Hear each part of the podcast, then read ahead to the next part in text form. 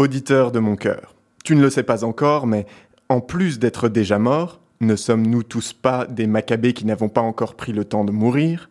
Tu apprendras que j'aime les dictons pourris, les formules aussi vieilles que celles qui les disent, les grands-mères en général.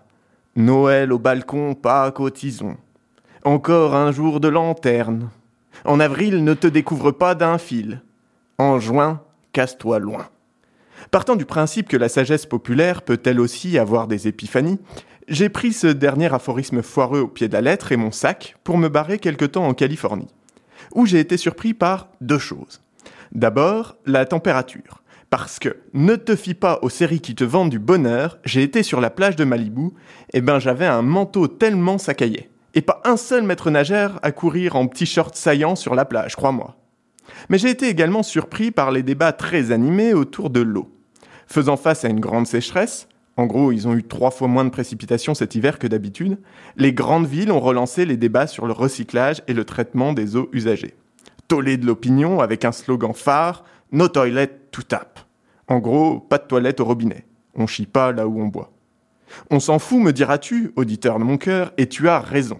À ceci près que je ne m'attendais pas, à peine avais-je remis le pied dans ma cité burgonde, à trouver une ville, elle aussi, soudain submergée, surtout en été. Et paf, voilà que je me prends une pleine page du bien public sur l'opium du peuple.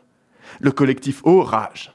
Il y a de l'électricité dans l'air. Après étude des comptes publics, il pointe les bénéfices colossaux engrangés par les régies privées, le prix du mètre cube, et milite activement pour une régie publique.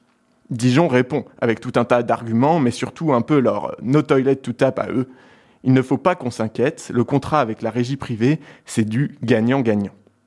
Je me suis toujours demandé ce que c'était ça, du gagnant-gagnant. La ville gagne et la régie aussi? Ou la régie gagne et ses actionnaires aussi? Serait-ce toi qui gagnerais avec qui? Toi et moi? Non, parce qu'en général, quand personne ne perd, euh, ben, c'est qu'il n'y a rien à gagner. Or, je suis pas certain que les 4 millions et des brouettes de bénéfices en 2012 soient exactement rien. Alors le collectif décoche ses flèches. 600 000 de provisions volatilisées par ici, augmentation des tarifs injustifiés, inaction des pouvoirs publics. Euh, et Dijon qui défend le coût de l'eau tel le plus fervent des écolos. Vous comprenez, baisser les tarifs serait contre-productif pour la préservation de cette ressource naturelle. LOL. De toute façon, ma grand-mère, fidèle à sa région, et pourtant plus ricaine qu'elle ne le pense, m'a toujours dit L'eau, c'est bon pour les toilettes. C'est la cuvette, sa carafe propice. Avant de se resservir à un verre de rouge. Du Bordeaux, toujours, parce qu'elle a la fidélité à géométrie variable. C'est peut-être ça, finalement, le gagnant-gagnant c'est la lyonnaise et les producteurs de pinard. L'eau hausse, le vigneron se gausse et on reprend du Dionysos pour accompagner le clacos. En plus, euh, le Dijonais, fier comme un con, préférera encore se faire des shampoings au pinot noir avant d'admettre que sa facture le saigne.